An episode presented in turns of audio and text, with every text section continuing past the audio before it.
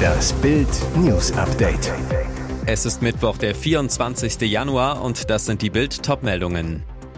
Moskau behauptet 65 Kriegsgefangene an Bord, russisches Flugzeug abgestürzt. Weidel will den Dexit, AfD-Plan könnte Millionen Deutsche arbeitslos machen. Nach Zoff hinter den RTL-Kulissen, Cora Schumacher im Krankenhaus.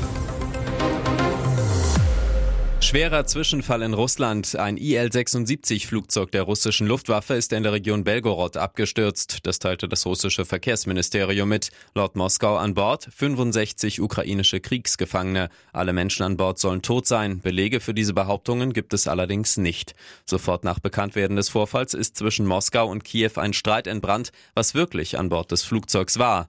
Die Russen werfen den Ukrainern vor, das Flugzeug mit 65 ukrainischen Kriegsgefangenen abgeschossen zu haben. Ein ukrainischer Blogger behauptet, dass nicht Kriegsgefangene, sondern russische Luftabwehrraketen an Bord waren. Ukrainische Militärs hätten bestätigt, das Flugzeug abgeschossen zu haben. Quellen im Generalstab sagen, das Flugzeug habe S-300 Raketen an Bord gehabt, so der Blogger. Deutschland raus aus der EU. Darüber will AfD-Chefin Alice Weidel abstimmen lassen. Der Dexit ist für die Rechtsaußenpartei attraktiver, als in der EU zu bleiben. Das sagte Weidel der Financial Times. Ihr Vorbild, der Brexit der Briten. Doch genau der bereitet dem einstigen EU-Land massive Probleme. Bild macht den Check, das würde ein Dexit für Deutschland bedeuten. Die Konjunktur wäre im freien Fall. ING-Chefvolkswirt Carsten Jeski. Während der Trennungsphase würde die Wirtschaft insgesamt um mindestens 10 bis 15 Prozent einbrechen. Der industrielle Wirtschaftsmotor, zum Beispiel Autos, Chemie, Finanzen, würden kollabieren. Jobs wären millionenfach in größter Gefahr. Marktwirtschaftsforscher Matthias Diermeier. Es gibt 46 Millionen Erwerbstätige in Deutschland. Der Job von einem Achtel der Beschäftigten hängt direkt oder indirekt mit Exporten in die EU zusammen. Heißt, 5,75 Millionen Beschäftigte müssten sich beim Dexit um ihren Job sorgen. Preise würden wegen der Importzölle auf viele ausländische Waren massiv raufknallen. ING-Chefvolkswirt Carsten Jeski. Eine zweistellige Inflationsrate wäre nicht auszuschließen. Für Rentner und Beschäftigte hätte das dann einen enormen Kaufkraftverlust zur Folge. Weitere Einschätzungen zum Handel, Renten und Löhnen, Geldern vom Staat und Urlaub gibt's auf Bild.de. Weiter Wirbel um Cora Schumacher. Bild erfuhr exklusiv aus Produktionskreisen. Die Ex-Rennfahrerin befindet sich seit Mittwochmorgen in einer Klinik. Vom Luxushotel Imperial wurde sie ins Krankenhaus gefahren. Was steckt dahinter? Nach Bildinformationen brodelt es hinter den Kulissen angeblich zwischen der Ex-Dschungelcamperin und dem RTL-Team. Der Zoff, von dem Bush-Fans im TV natürlich nichts mitbekommen, hat auch mit Kultarzt Dr. Bob zu tun. Während Sender RTL weiter an der Meinung von Dr. Bobs Medizinerteam festhält, dass Cora fit genug fürs Dschungelcamp war, bleibt sie weiter bei ihrer Rauchnummer und will nun den offiziellen Beweis liefern. Dafür hat sie sich aus dem Luxushotel entfernt und in Begleitung in eine Privatklinik begeben. Das Ergebnis steht noch aus. In ihrer Instagram-Story am Mittwochmorgen deutscher Zeit meldete sich Cora bei ihren Followern offensichtlich immer noch gesundheitlich angeschlagen. Sie kündigte schon an, sich in ärztliche Behandlung geben zu wollen, denn meine Gesundheit geht vor, sagt sie. An Tag 3 brach die Blondine das Dschungelcamp unter Tränen ab, macht dafür gesundheitliche Probleme nach einer Corona-Infektion im Dezember dafür verantwortlich. Der Lagerfeuerrauch war zu viel für ihre angegriffene Lunge, sagt sie. Dr. Bob, der ein Medizinerteam vor Ort an der Seite hat, sieht diese Aussage kritisch. So langsam bekommt man es als Passagier mit der Angst zu tun. Wieder ein bemerkenswerter Zwischenfall beim US-Flugzeugbauer Boeing. Wie amerikanische Medien berichten, hat eine Maschine des Typ 757 am Wochenende kurz vor dem Start ein Rad verloren. Der Delta Airlines Flug von Atlanta nach Bogota in Kolumbien befand sich bereits auf dem Weg zur endgültigen Startposition, wie unter anderem die New York Post berichtet. Doch dann habe der Pilot der nachfolgenden Maschine bemerkt, dass eines der Vorderräder sich selbstständig gemacht hatte. Unfassbar, während die ahnungslosen Passagiere sich noch auf den Start vorbereiteten, kullerte das Rad über die Startbahn und rutschte schließlich eine Böschung herunter. Der aufmerksame Pilot meldete den Vorfall sofort an den Tower. Hey Tower, die 75 auf der Landebahn hat gerade den Vorderreifen verloren. An den Delta-Piloten funkte er. Delta 982, hier ist das Flugzeug, das zu Ihnen schaut. Einer Ihrer Vorderreifen ist gerade abgefallen. Die Antwort aus dem Pannenflieger, danke dafür, klingt, als hätten wir ein Problem. Nachfolgende Starts verzögerten sich durch den den Vorfall. Wie es zu der neuerlichen Panne kommen konnte, unklar. Erst Anfang des Monats war bei einer Boeing 7379 MAX kurz nach dem Start ein Rumpfteil herausgebrochen. Ein riesiges Loch klaffte im Flugzeug. Unglaubliches Glück. Keiner der mehr als 170 Passagiere wurde ernsthaft verletzt. Wohl auch, weil die beiden Sitze an der Stelle nicht besetzt waren.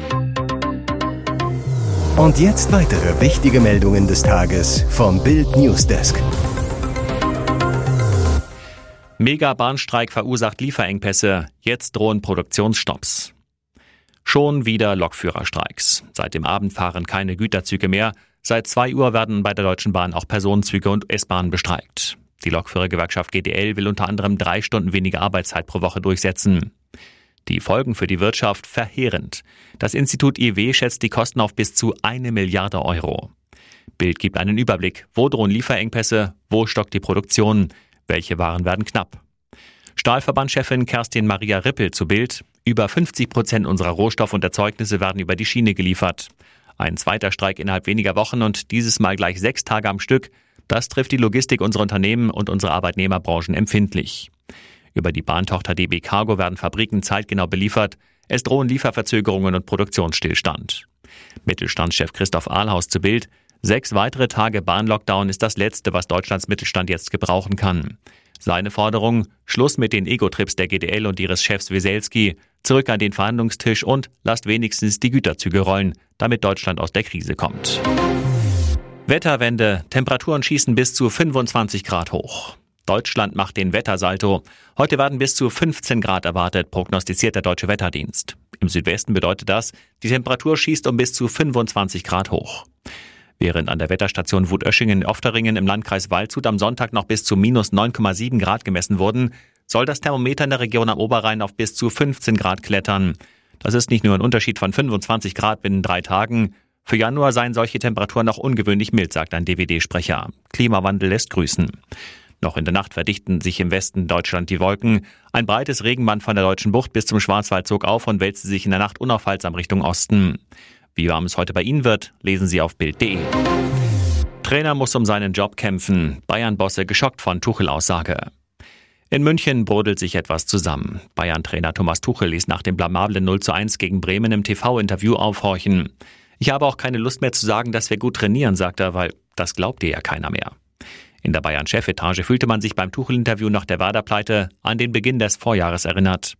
Damals war es Julian Nagelsmann, der den damaligen Bossen Kahn und Salihamidzic nach dem verpatzten Jahresauftakt eröffnet hatte, dass er nicht mehr wisse, was er mit dieser Mannschaft noch machen solle. Tuchel äußerte dieses Eingeständnis nun anders als sein Vorgänger nicht intern, sondern sogar öffentlich im TV. Es heißt, dass einige Entscheider von den Traineraussagen regelrecht geschockt gewesen seien. Tuchel hat es auch zehn Monate nach seinem Antritt als Bayern-Trainer nicht geschafft, dem Team seine Handschrift aufzudrücken.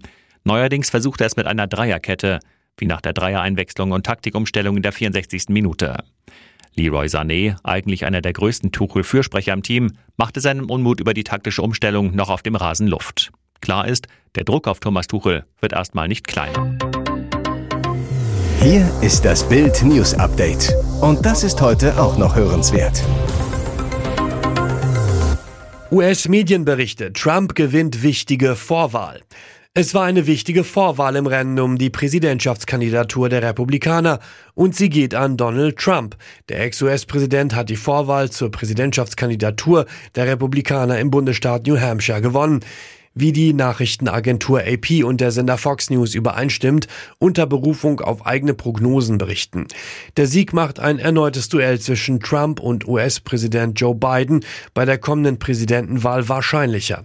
Seine einzig verbliebene Konkurrentin, die frühere UN-Botschafterin der USA Nikki Haley, lässt Trump damit hinter sich. Zwar hatte Trump in New Hampshire auch schon in Umfragen klar vor Haley gelegen, allerdings mit weniger Abstand als in anderen Bundesstaaten. Die Vorwahl in New Hampshire gilt als besonders wichtig, denn politische Analysten in den USA sind sicher, gelingt Trump in dem moderaten Staat, wie schon im konservativen Iowa ein Erdrutschsieg, dann kann Haley einpacken.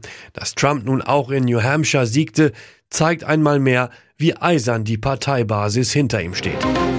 Staatsanwaltschaft sicher, es geschah aus Habgier. Sohn ermordet seine Eltern bestialisch, Mutter erstochen, Vater erstickt, um ans Haus und Erbe zu kommen. Ihr Beruf war es, Kindern Freude zu schenken, bis das Spielzeughändler-Ehepaar kaltblütig ermordet wurde. Von ihren eigenen Kindern und aus Habgier. So steht es in der Anklage zum Mordprozess, der am Dienstag am Landgericht Memmingen begann. Das mutmaßliche Motiv, die Angeklagten wollten verhindern, dass die Eltern das ihnen schon zu Lebzeiten geschenkte Haus wieder zurückfordern. Das Alibi für die Mordnacht sollte ihnen ein wegen Beihilfe mitangeklagter Freund liefern. Die Ermittler kamen dem Killerpaar durch die Auswertung der Handydaten schnell auf die Spur. Zudem sollen sie vom lange schwelenden Streit um Haus und Erbe erfahren haben. Zum Prozessauftakt am Dienstag kam das Trio vermummt in den Saal. Zur Anklage äußerten sie sich nicht. Moritz Bode, Verteidiger von Geoffrey S., dem mitangeklagten Freund, sagte gegenüber Bild, sein Mandant wird sich einlassen. Wir wollen von der angeklagten Beihilfe zum Mord weg. Die Staatsanwaltschaft denkt, er könnte entlohnt worden sein. Das ist er aber nicht.